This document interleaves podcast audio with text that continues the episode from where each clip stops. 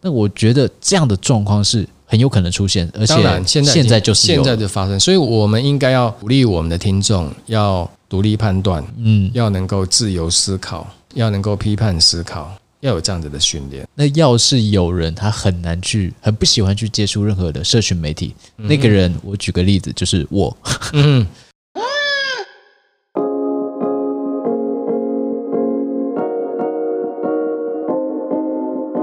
欢迎收听彼岸薄荷。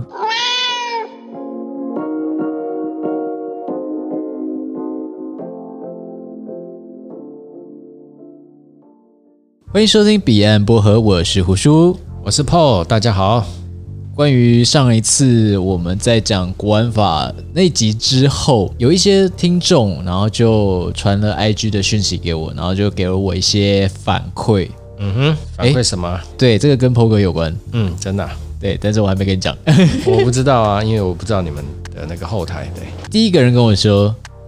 破哥听起来好严肃，可是好沉稳，呃，已经不知道该用什么样的心态去这样听对，也会觉得说破哥好像就是一个很资深的前辈，然后长辈，老灰啊。实实际上破哥的年龄是是我们前辈没错的，嗯嗯，是爸爸辈的，嗯，对，这倒也没有说错。但是当我儿子可以的，没有问题。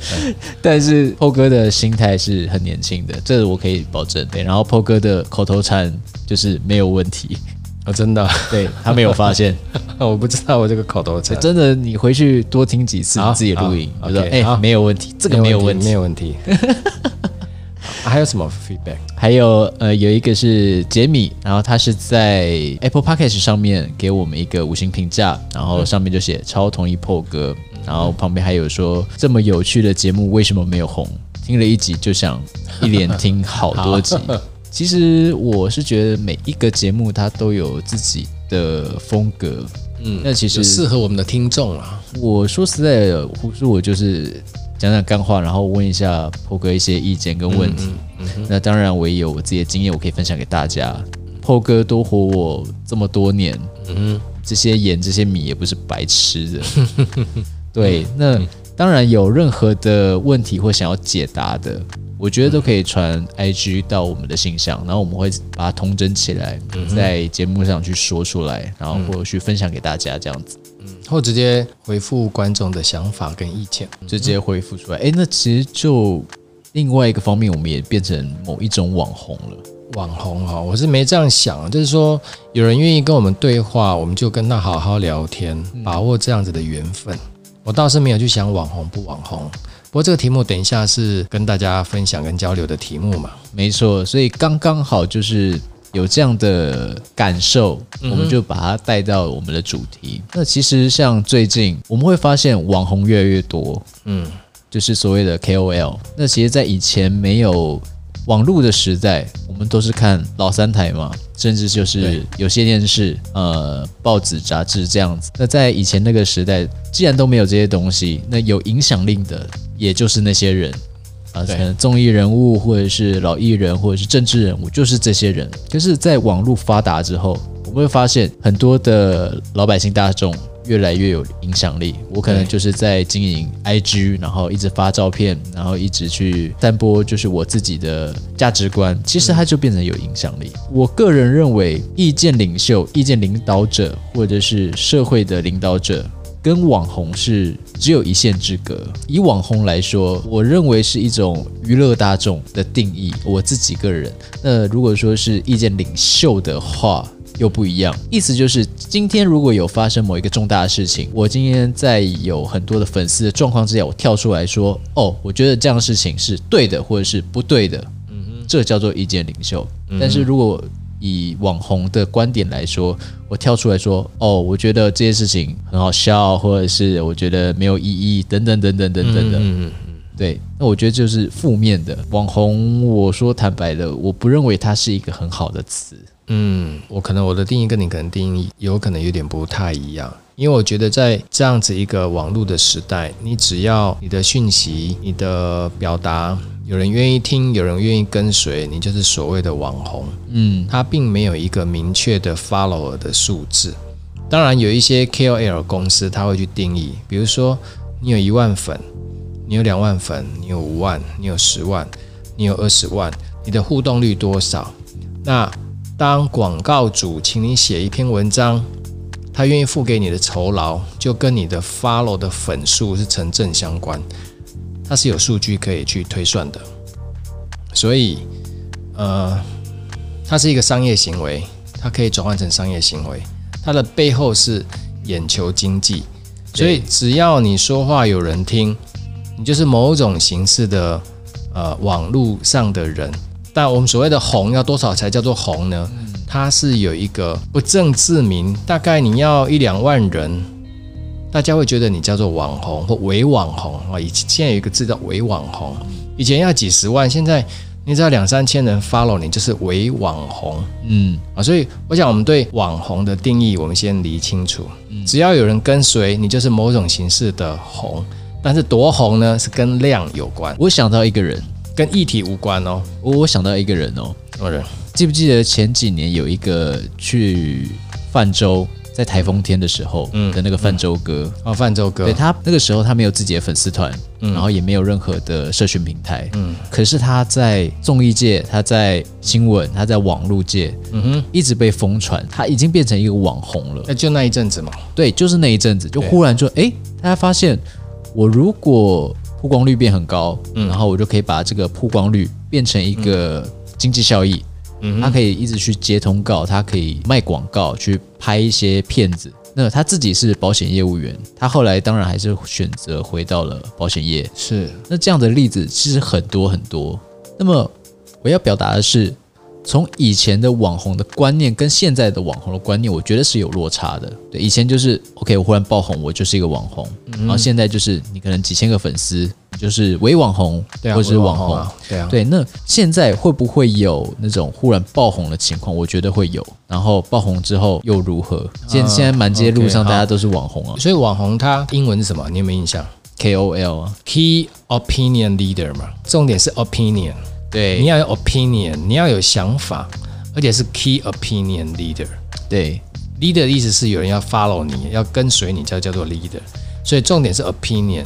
任何 opinion 都可能有人 follow，所以越是大家关心的题目，比如说政治议题，它的 follow 的量可能会多。如果是一些比较小众的题目，比如说香道或茶道的专家，follow 他的人可能只有几百人，但是他仍然是 leader。所以 opinion 有几千种、几百种，那关键是你的 opinion 到底纯不纯粹？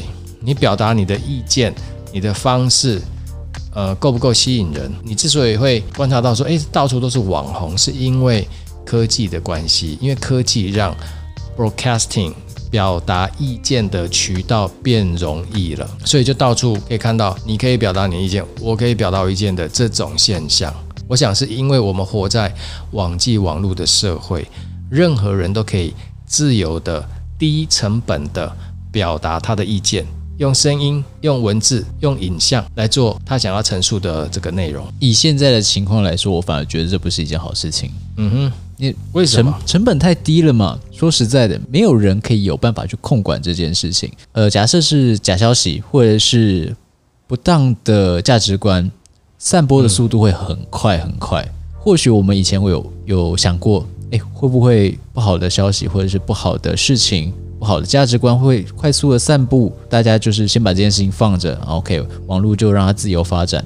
好，嗯、最近就是有发生事情，嗯，什么事？印度把抖音给剔除掉，嗯，不准在印度使用，直接下架，然后甚至是美国也是在商讨这件事情。嗯，我跟各位分享一下我这边所查到的资料，抖音跟海外版的 TikTok 在全球迅速发展，在二零二零年。它不断的扩张，然后随着 TikTok 在全球发展，洛杉矶、纽约、伦敦、巴黎、柏林、迪拜、雅加达、孟买等等的地方都已经设立了办公室。那它是在二零一九年，嗯哼，发展最快的一个社群 APP。会出现一个问题：抖音被利用拿来当做政治的手段，然后让国家之间斗争。啊，比如说埃塞俄比亚人跟埃及人会在抖音上面互相去攻击，怎么样攻击？就是我拍了一个调侃的影片，或我拍了一个人身攻击的影片，然后在抖音上播放。讲坦白的，台湾跟中国有没有？其实有，真的有这种事情发生。嗯嗯，呃，我有看到一些就是在嘲笑台湾人的抖音影片，我有看过。或者是在嘲笑中国人的抖音影片，我也看过。这个是一个没有办法去过滤掉的现象，人工审核绝对没有办法一个一个去把它核掉。因为当你的创作，当你制造这些视频或者是文字。这些媒体的内容人数很多的时候，我们没有办法去过滤，所以我其实认为，在这种不健康的观念之下，这样的社群平台它发展的太快，我觉得不是好事，而且很容易会去控制人的思想。在有一些比较还没有开发到的国家的地方，这样的社群平台，我认为会有一个现象，就是大家会去用一些低俗或者是。比较下流、低级的东西，去博取眼球。以前会有，呃，如果是在一般的电视媒体会有管制嘛，但是在网络没办法管制，就造成说这样的负面的东西迅速的发展。印度这一次就把它给禁下来了。OK，你不准在印度使用抖音，然后直接下架，不管，就是不准你用。先姑且不论。印度政府对他人民的期望，或者是对他们的看法是怎么样？我觉得这是一件好事情。我觉得你的刚讲这一段，它有两个层次。第一个层次是资讯泛滥，第二个层次是这种跨全球的这些社交平台该如何去看待它。先讲第一个问题，资讯泛滥。这是我们共同面对的问题。嗯，所以有一个作者，我在上上一次节目也有提到，叫 Harris 啊，二十一世纪的二十一堂课的作者，他的书啊的封面，他的引言上面就写着。清晰的见解就是力量，因为我们现在越来越不容易获得清晰的见解，讯息太多，很杂乱哦，很杂乱，所以你会觉得哇，好乱哦，整天一堆东西在轰炸我们，所以我们录这个节目要有观点，要有想法，不要给大家一些假消息或者是一些未经查证的资料，对，这个很干扰人啊，这是一个层次。第二个层次是，请问一下，我们的数据拥有权应该是在谁手上？是我们自己啊。你确定你脸书上的资料是你自己的吗？你在抖音上面资料会是你自己的吗？哦，你是指说这些资料？对对对对对对，你看哦，你看哦，印度印度为什么要封锁？美国为什么要跟进？这已经是政治问题了。因为谁拥有我们的资料，谁就拥有我们的未来。所以第二个层次的问题是我们怎么看待 data？这个是个大问题哦。以前在农业社会，你有田地啊，你你养了几头牛？几头羊，那是你的所有权，这很清楚。进入到工业社会，我要怎么样拥有一家公司？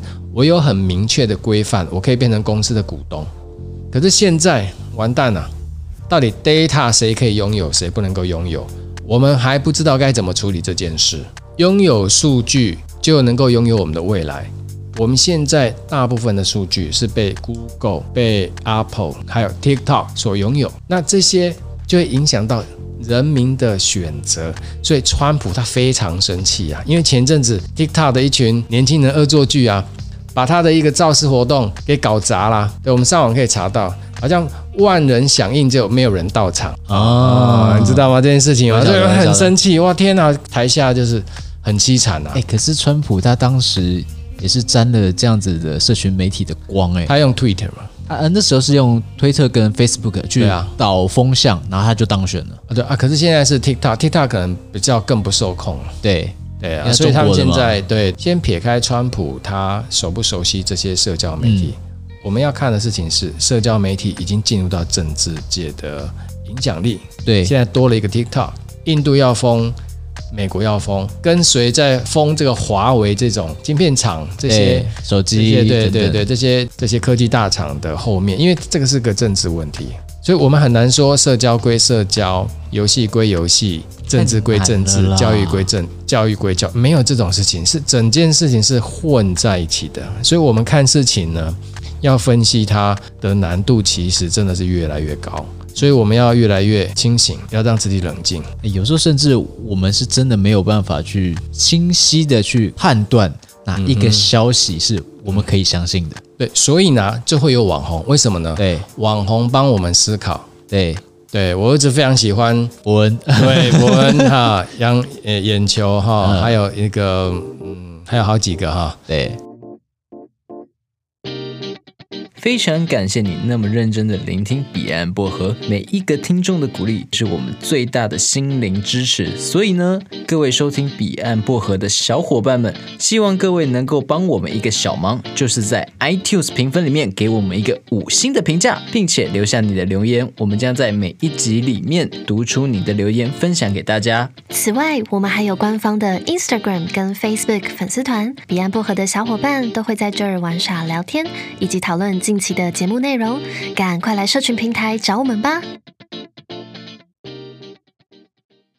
那我觉得他会喜欢的原因是，这一些人帮助他消化资讯，帮他分析现象，帮他分析立法院这样打成一团背后的意义跟故事。网红的另外一个功能就是帮助大家消化资讯，所以它的价值是在这里。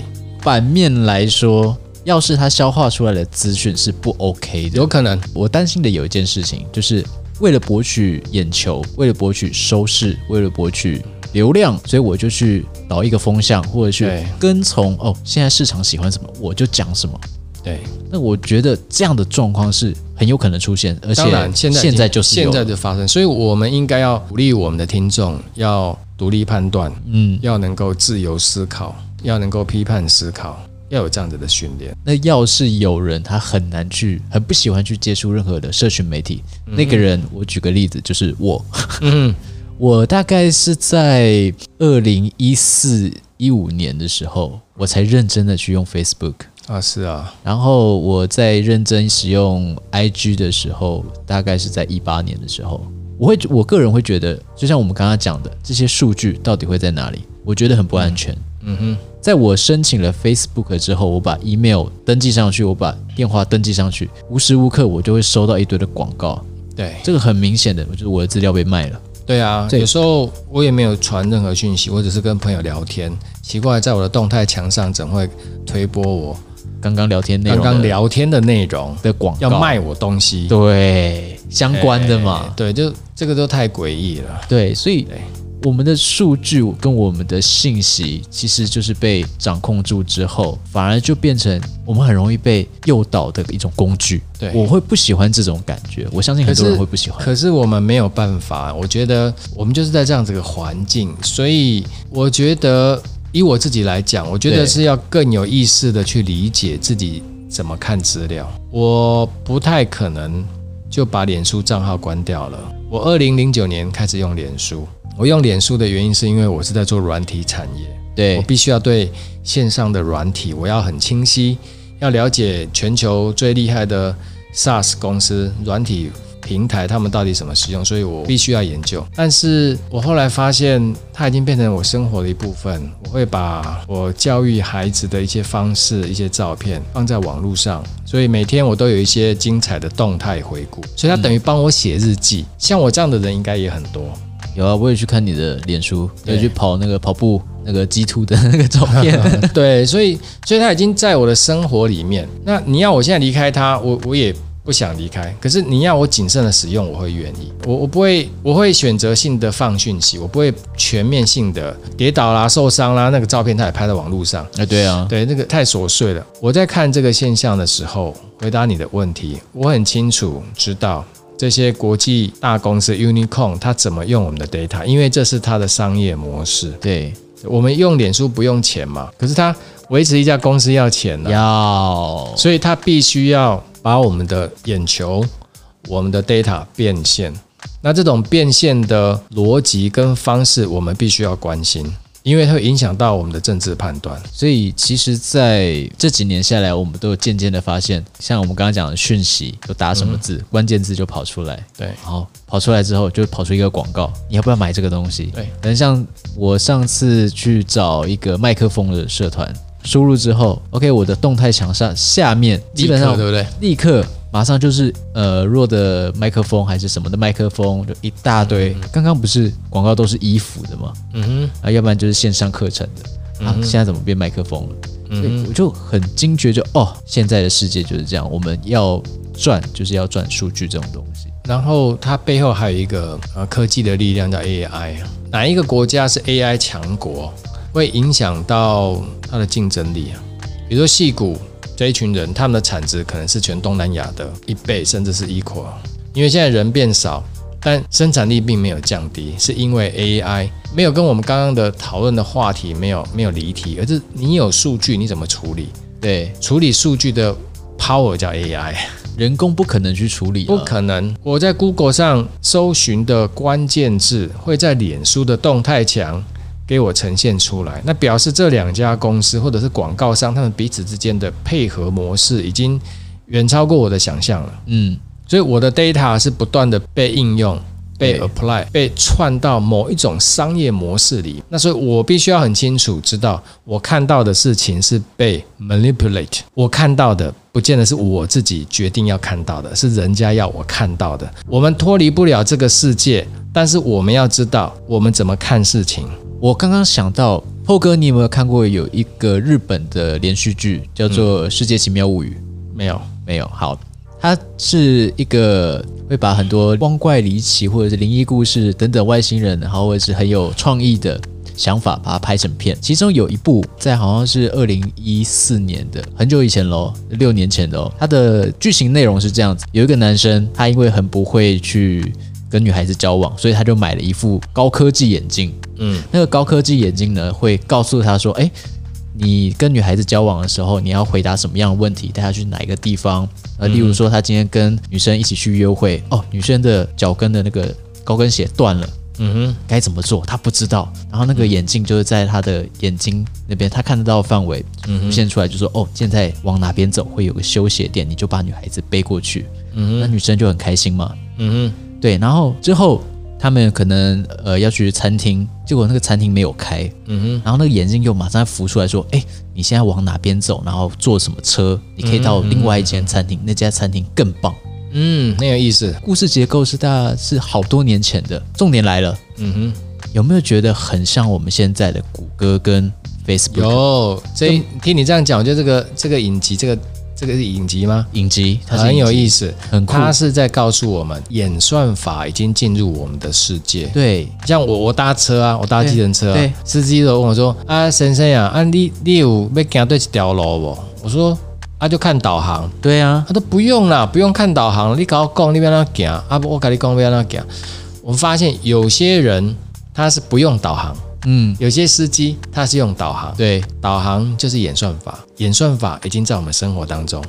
你刚刚讲的例子是更更科幻，对，但其实它是我们即将面对的未来。没错，比如说我要去哪一家餐厅，我一定看 Google，对啊，看评论，然后再去查地图，然后或者是看一些网志之类的。对，那我觉得啦，网志这个东西会渐渐的消失，因为大家都很明白它就是叶配。那我们会宁可去看大众的评论。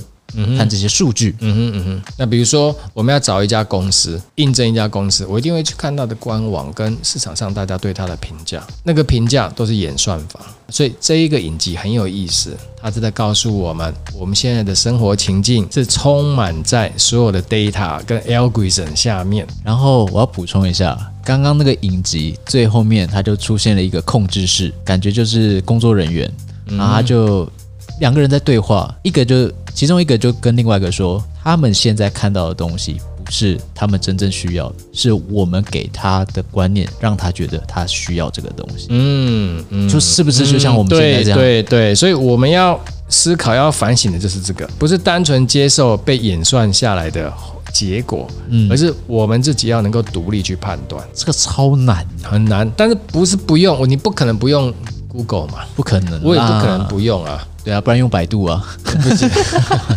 所以我我我是说，我们即将正要面对的是一种我们怎么跟演算法共存的生活情境。我们是要跟演算法共存，我们不是要去 anti AI 哦，不是哦，而是要跟它共存，要学习跟它共存。我有发现最近有些人，OK，我们现在来举办一个运动，我们不要去碰任何的三 C，我们远离它。嗯哼，对，我觉得这件事情有两个面向。嗯，第一个好像是在逃避，第二个没错，我们现在被这些三 C 科技给绑住的太死了。有时候我们释放一下心灵，好事情，这个我们必须要怎么去拿平衡，这个就是很重点的。我觉得哈，我觉得哈，我们从穴居人的这种形态，嗯，我们的 DNA 啊，还是穴居，还是采集狩猎形态的 DNA。对，我们没有办法三更半夜不睡觉，我们的大脑还没有适应要吸收这么大量的讯息，所以现代人很多精神症状。我是赞成要有限度的使用三 C 产品，但是我不赞成不用，完全放弃那样子。对，那个那个是基基本教义派，那是不可能的，因为人类的文明已经不是那个方向了。对。那怎么做呢？比如说，你一天给自己半小时或一小时，我就是不看讯息，去听古典音乐，去看书，看书哦，看书哦，不是看网站哦，是看书。嗯，去翻书，不是划手机。一天给自己半小时或一小时，我觉得这是可以做得到的。那一个月，也许一天不碰手机，OK 吗？我觉得可以试看看。我觉得可以耶，对啊，就给自己放一个脸书架，或者是 IG 架，或者 TikTok 架。我们手机上面有资料，一天你用在看手机的时间是八个小时、九个小时，我是十二个小时了。那那我们可不可以因为有这个数字告诉我，所以我规范我自己，我一天不要超过十小时或者是八小时？我觉得这是可以的。那有什么样的方法，我们可以来想一下，创造出一种产品？嗯，好，就是远离手机的一种控制器。好，就是装上这个壳之后，手机放进去。好，如果说你在某一个时间点之内，你再拿起手机，它就会电你。我觉得好像也不错。其实脸书有设定，哎，脸书有一个设定是，你一天要用脸书几小时，它会提醒你，哎。我不知道哎、欸，我有这个设定啊，我已经设定了。我的设定是两个小时，所以两个小时到，它就会自动跳出一个一个讯息，说哦，你今天看脸书已经超过两小时了，然后就不准再用吗？还是没有不准用，就是提醒你。我觉得这是自律啦，这是自律。生活还有我们的工作已经在这些平台上面了。我有好多生意往来的资料啊、人脉啊，都在脸书上，不是 email。你是 email，你就必须得使用它，你没办法。对，我们必须用它，对，必须用它。脸书或者是任何的科技产品，它就是一个工具，而不是说我们要去被它给绑架走。嗯哼。但说我说很坦白的啦，有时候睡前我划一划手机，划一划 IG。你就想说啊，划个十分钟我就睡了，结果滑下去之后，我靠，三个小时就过去了。对啊，发生什么事情我不知道。对啊，超诡异的，这个太刺激了。对，这个吸引力太强强大了。嗯，对，这比看星空要吸引人，比看萤火更吸引人呐、啊。萤火不会放音乐，看手机哇，又有声又有光又有音效，它很吸引人，所以跟毒品一样啊。所以，所以我我是觉得。我们是要在心里面一个 review，就是要告诉自己这件事情的 3C 的意义、使用它的代价，跟我们需要怎么管理自我。我我觉得怎么用用电的，我觉得不可行。但是我们从自己心里面去开始做一个有意义的思考跟规范，我觉得这才是源头。我觉得可以这样说，破哥，你刚刚说的是治本，嗯哼，我说的用电的是治标，OK。就像以前那种做实验去电猴子，那概念是一样的。嗯、然后心里会有一个制约效应。嗯嗯。那我就是手机去碰它，我就会被电。好像很难呐、啊，很难的，因为我们太需要这些产品了。我我不是反对，那我真的不是反对。我觉得我们要善用。你刚刚的问题好几个层次，第一个是讯息怎么去分析，对；第二个是资料被谁掌控，嗯、第三个我们怎么用这些软体，怎么用这些产品，好好对，这是。不同的层次，这有三个层次都要去思考。这讲这会有点老套了，我觉得 可能从小就要在家庭教育里面要有灌输。吃饭的时候不要划手机，比如说第二个，睡觉前不要碰三 C 产品，这是家庭教育。听起来很老套啦，真的很老套。道高一尺，魔高一丈啊！其实我们在近几年，我都有发现很多的科技产品是为了抵制科技产品而研发出来的。有一种胡椒罐。嗯，它里面它很大一个，然后它里面有装一个呃讯号干扰器，像 EMP 那样子，就是把它打开之后放在餐桌上，方圆十公尺所有的收讯都会断掉，WiFi 什么全部断掉。嗯嗯，嗯，嗯，然后这就是妈妈的武器。嗯啊，大家给我好好吃饭啊，不准再给我划手机，谁都一样。嗯哼哼哼，对我有看到这样的商品哦，真的、哦、很酷，嗯、超酷的。我看到一个画面比较好笑，三岁的小孩，三三四岁小孩子跟阿公讲话说：“阿公，好奇怪哦，怎么阿妈每次一来手机讯号就断掉了？为什么？因为阿妈把 WiFi 关掉了。哦，阿妈知道就说阿妈阿妈不让小孩子玩手机。”他只要一回家就把 WiFi 关掉，就是阿公疼小孩都不会管嘛。哎，如果我是阿嬷的话，我当然希望小朋友来会来跟我讲话。对啊，对啊，我我不关谁关？其实我们常常会看到说家庭教育这点了，回家呃大家都开始划手机，各玩各的。然后以前我有听过有的家庭会有断网这件事情，有一些朋友是这样做。对对啊，但是我觉得近几年越来越难做到这件事情。那些断网的家庭，那小孩子不见得更有自律，反而是更不自律。我我观察到了，我想可能不是全面性的。我猜啊，就是因为他知道什么时间会断网，所以在断网之前，我要更努力的去使用网络。我觉得有一件事情是我自己在做，但是呃还在努力，就是说为什么我们的孩子想要看手机而不跟人讲话？是不是我们自己陪他的时间就不够多？这是我身为一个家长在想的事情。如果我们身边的朋友很丰富、很有趣，那就不需要手机了。我不会需要黏那么长的时间在手机，因为手机上面的社交行为是没有 contact、没有实体接触、虚拟的。对，所以我们现在观察到很多年轻人是。他的眼睛是没有办法跟人直视的，他是没有办法跟人进行眼神交流的，他只能够看手机，他没有办法跟人交流，他没有办法把头抬起来看着你，跟你讲话，没有办法，好多啊，讲话都是头歪一边的，好多没有办法专注，也没有办法直视你，你这样子说，那个是社交的 disorder 啊，对，这是很基本的，对，那为什么？那是因为从小的环境跟他的背景，我我觉得要改善这件事呢，它其实是一个大工程，所以我没有办法改变别人，我改变我的孩子，我让他有好的群体互动的关系，比如说他在跟朋友聊天、打屁、玩球、运动，不会碰手机啊，我不是禁止他碰，而是在他的生活里面不是只有手机。所以我要花时间陪伴他，我不能够让他整天自己去黏在 Google 上面，黏在脸书上面，黏在 TikTok 上面，黏在 IG 上面，然后我再去禁止他说你不可以，这样子也不对。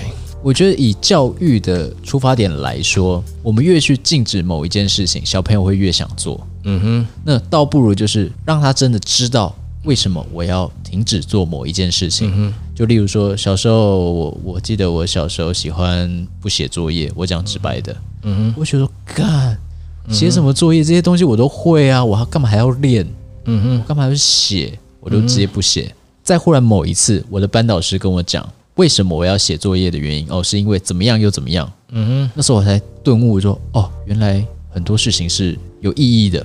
写作业是要让我去练习，嗯哼，写作业是要让我去加深记忆，嗯哼，而不是一个规定。那时候我才懂得写作业的意义，我才会去写作业。为什么在这段时间都很不愿意去写作业？原因就是妈妈叫你去写作业啊，不写就打你，不写就骂你，嗯哼，啊，没有跟你讲为什么。当一个孩子真的知道一件事情它的本质跟原因的时候，他才有办法接受，从心而终，而不是去管制他，去规制他。嗯哼，嗯哼，这个概念就跟 Poke 你刚刚说的。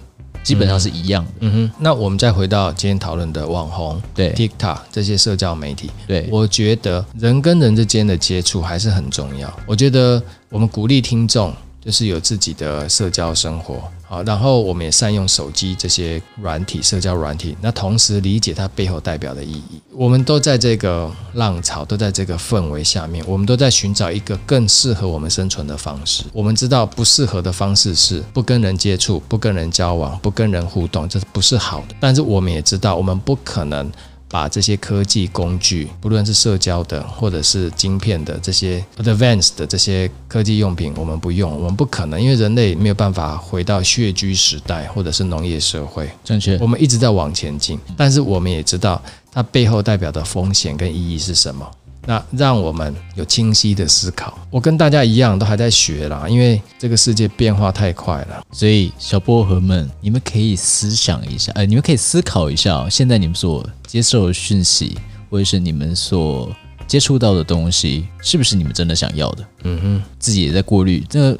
当然，在彼岸薄荷这个频道，我甚至像之前小雀，还有像 PO 哥，嗯哼，我们都一直在传达一个观念：资讯我们要去过滤，资讯要过滤，资讯要过滤，很重要。所以讲三次这件事情，这个问题留给你们，好好的去请思一下。如果有任何任何的想法，欢迎寄信到我们的 IG，还有我们的粉丝团，其实都 OK。我们今天就结论就到这边了。好啊，也欢迎大家把问题提出来。对，那我们下周或者是下下周，我们可以给大家一些回馈跟想法。嗯，那我虽然年纪比较大哈，其实 还是在跟大家一起学习啦。我不敢倚老卖老，波哥真的很猛，没有啦，真的，真的，真的，我也是觉得真的。没问题，OK，好好，没问题，好，所以今天的节目就到这边吗？就到这边，就到这边。Okay, 好，很谢谢大家，好，很谢谢胡叔。呃，最后我还是要讲一下，如果喜欢这个单集的话，请按下你的订阅按钮，并且你可以到 Apple Podcast 给我们五星的评价以及评论。在往后，我们一样会在节目的开头，我们会把评论给念出来，给读出来。分享给大家，无论它是好的评论还是坏的评论，我觉得我们都应该去醒思。对，那这是今天最后一句话了。今天彼岸不合就到这边，我是胡叔，我是 Paul，我们下次再见，下次见。